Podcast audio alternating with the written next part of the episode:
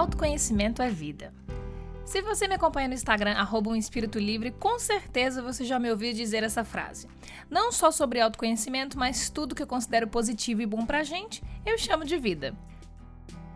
Autoconhecimento é uma palavra que ficou muito popular e é vista em todo lugar, porém muitas vezes parece que para se ter autoconhecimento é preciso anos de investigação, cursos e acompanhamentos. Mas no episódio de hoje, chamado O Autoconhecimento Acessível, eu vou te mostrar ferramentas de como observar a si mesmo a fim de se autoconhecer e ter uma vida mais alinhada com o que você acredita. Agradeço a sua audiência por mais uma semana. Aqui é a Carol e você está ouvindo o podcast Um Espírito Livre. O podcast que tem a intenção de quebrar com as ilusões e crenças que te impedem de ser um espírito livre em todos os sentidos e âmbitos da sua vida. Antes de eu te mostrar formas práticas para você se autoconhecer, quero deixar claro que o autoconhecimento é um processo. Não é algo que você aprende do dia para a noite, mas também não é algo que vai levar anos da sua vida. O objetivo dele é que você consiga identificar padrões de pensamentos e hábitos que você tem, para que aí sim você consiga melhorar suas respostas comportamentais e as tomadas de decisões. Isso te leva a viver uma vida que condiz com o que você realmente é, a viver a sua totalidade como indivíduo. E eu posso te garantir que não tem nada mais libertador do que isso. Esse processo começa de dentro para fora, ou seja, você começará a analisar a sua mente e depois verá como ela se reflete no exterior por meio das suas ações. Com isso, você saberá como melhor reagir a diferentes situações.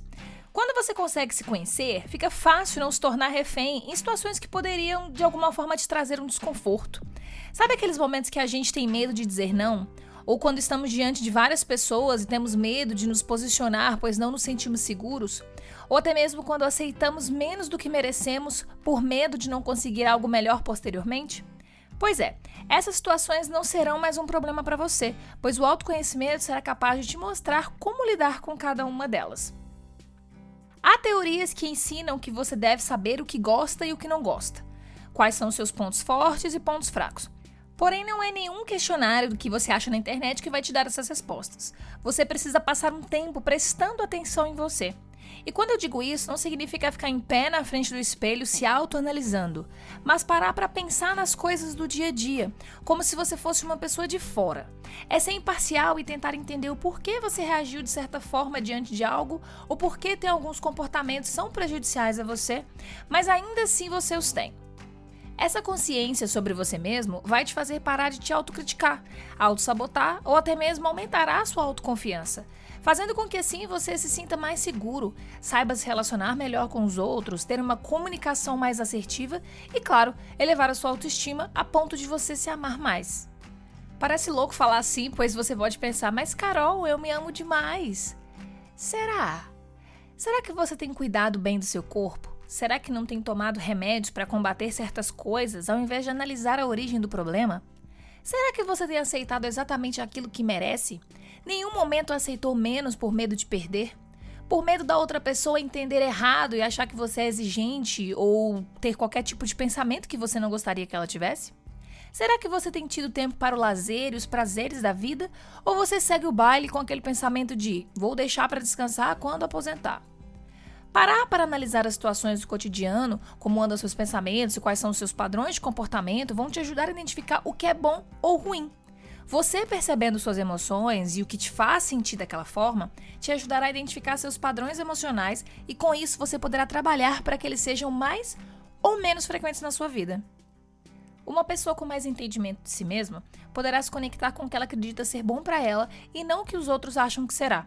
Ela terá a habilidade de evoluir e se tornar mais bem-sucedida em qualquer área da vida. No primeiro momento, você pode focar numa área específica, como por exemplo, se autodesenvolver na carreira e as expectativas que você cria em relação a ela. As perguntas comuns para analisar essa área são: Você está satisfeito com o emprego que tem atualmente? Como você se vê daqui a alguns anos? Você quer formar uma carreira nessa profissão ou é algo temporário? Você pretende continuar nessa empresa? Você está em busca de um aumento de salário ou de uma promoção? Ou você está cansado disso tudo e quer mudar completamente de rumo? Já no autoconhecimento pessoal, as perguntas comuns são sobre o quanto você se conhece e projeta seus futuros pessoais. Por exemplo, você quer se casar? Quer ter filhos? Deseja aprender um novo idioma ou uma nova habilidade? Pretende ter casa e carro ou prefere não se prender a um único lugar? Gostaria de viajar todo ano? Você prefere focar seus esforços em bens materiais ou deseja uma vida com tempo para se divertir, viajar e conhecer novos lugares? Você não precisa responder agora as perguntas que eu acabei de fazer, mas pense que todas as respostas deverão ser respondidas baseadas em quem você é. Afinal, a gente não enxerga o mundo como ele é, e sim como a gente é. Então, partindo disso, por que eu deveria viver uma vida que não condiz com quem eu sou? Ou melhor, com quem eu quero me tornar? Todos nós estamos num processo de evolução constante. As pessoas que se mantêm presas num padrão e sempre dizem: Ah, eu nasci assim, eu não vou mudar. São as pessoas que mais tenderão a sofrer, pois elas não são abertas às novas experiências, às oportunidades e delícias dessa vida. Por estar tão presa no pensamento de que ela é assim e pronto, acabou, as chances dessa pessoa viver a mesma vida, ter os mesmos hábitos, os mesmos medos que não serão vencidos, as mesmas decepções, as mesmas frustrações e outras séries de coisas ruins é grande. Então, sem mais delongas, bora para o exercício que eu te prometi. Você pode pausar esse podcast a qualquer momento para anotar os exercícios que mais combinam com você e que você sabe que terá mais chances de fazer. Ué, Carol, mas não é para eu fazer todos? Não. Pois pensa comigo. Suponhamos que eu te diga que para se ter uma vida saudável física e mentalmente, você precisa fazer como as blogueirinhas. Acordar às 5 da manhã, beber um copo de suco de limão espremido com pimenta e meditar para agradecer pelo dia que está começando. Aí você é uma pessoa que, assim como eu, odeia acordar antes do sol nascer. Você também não é uma pessoa da manhã. Seu cérebro funciona totalmente no modo economia de bateria e você faz o básico do básico, pois realmente aquilo é terrível para você. Você detesta pimenta, mas se vê forçado a tomar o raio do suco com pimenta. Após isso é a hora da gratidão. Poxa, gratidão pelo quê? Por essa tortura logo cedo? Porém, sim, terão outras centenas de pessoas que acharão essa rotina matinal perfeita. Então, mais uma vez reforçando o que eu levantei nesse podcast. Você só terá sucesso em fazer aquilo que tem sentido para você. Caso contrário, isso não irá se sustentar e será, inclusive, um infortúnio. Então anote apenas aqueles que você sabe que não sofrerá ao fazer, pois eu quero realmente, de coração, que você consiga praticar e ver uma mudança significativa na sua vida. Número 1. Um, se organize e saiba identificar o que é prioridade. Antes de dormir, separe as três tarefas mais importantes que você precisa fazer no dia seguinte. Porém, seja justo consigo mesmo. Não coloque tarefas que você sabe que será impossível de realizar, mas também não coloque tarefas que você já faz no automático. Por exemplo, não coloque que irá estudar um módulo daquele curso online que comprou, pois você não sabe qual o tamanho das aulas e a complexidade delas. Então coloque que irá estudar 50 minutos. Não coloque, por exemplo, a tarefa pôr o lixo lá fora porque você já sabe que isso é algo que você faz automaticamente. Lembre-se que essas tarefas têm que ter o propósito de te levar a um objetivo maior, algo que você quer realizar e se sentir feliz com isso, sentir que foi útil em algum sentido, ou que conseguiu fazer algo que estava adiando. Falando em organizar suas tarefas, aqui está o número 2. Desfaça daquilo que não faz mais sentido para você. Você comprou um livro e diz que vai ler, porém ele está lá na prateleira já tem dois anos. Será que aquele tema é algo que vai te ajudar de alguma forma? Se não, doe ou até venda.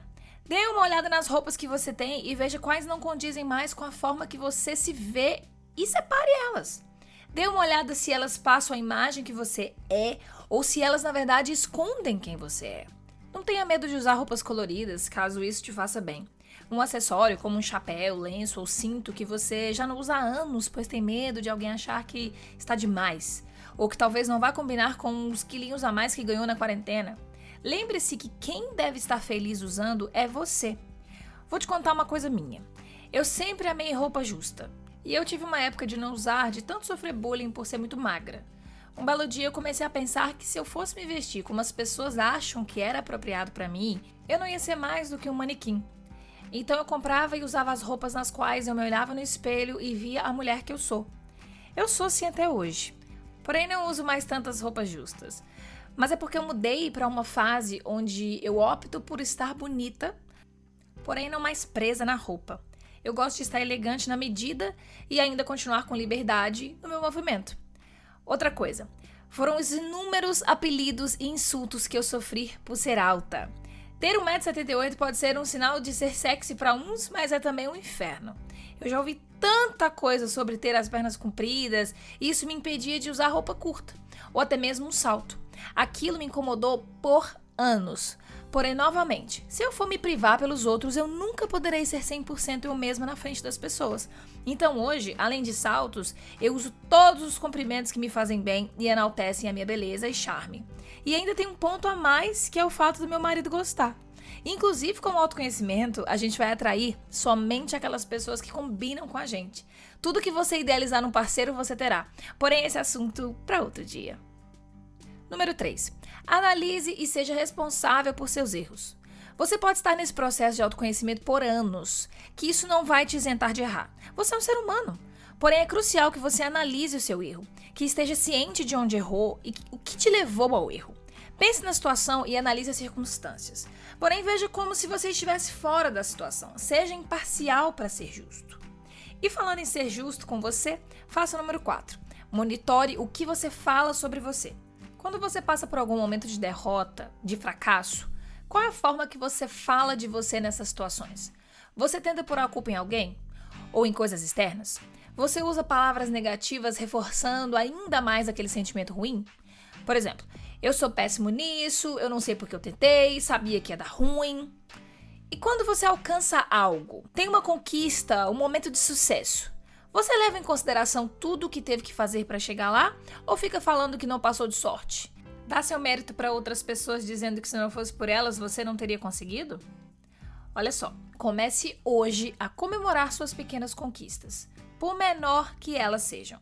Isso vai te trazer pequenas felicidades nos processos do dia a dia. Assim como também você verá que é mais capaz, inteligente, útil e habilidoso a forma como você lida com suas vitórias e falhas será a forma como você irá lidar com feedbacks positivos ou negativos que receber dos outros. Fica de olho. Número 5. Expresse fielmente suas emoções e sensações. Falar que está feliz, triste, bem ou cansado pode soar muito superficial e você poderá acabar escondendo de você mesmo o que você de fato sente diante de algo. Afinal, se você não consegue articular como se sente, isso pode criar estresse e outras sensações negativas. Então, quando estiver encarando algum sentimento, tente ser o mais detalhista possível. E eu não digo isso para você falar para outras pessoas, mas para você falar para você mesmo. Quando você consegue entender melhor você mesmo e, consequentemente, ter clareza do que você acredita que fazem parte de seus valores, fica mais fácil definir ações e metas que você sabe que vão te levar aonde você quiser. Deixe a sua opinião sobre o episódio de hoje aqui na plataforma onde você está ouvindo esse podcast ou no meu Instagram, arroba um Espírito Livre. Espero poder contar com você aqui na próxima semana. Um beijo e tchau!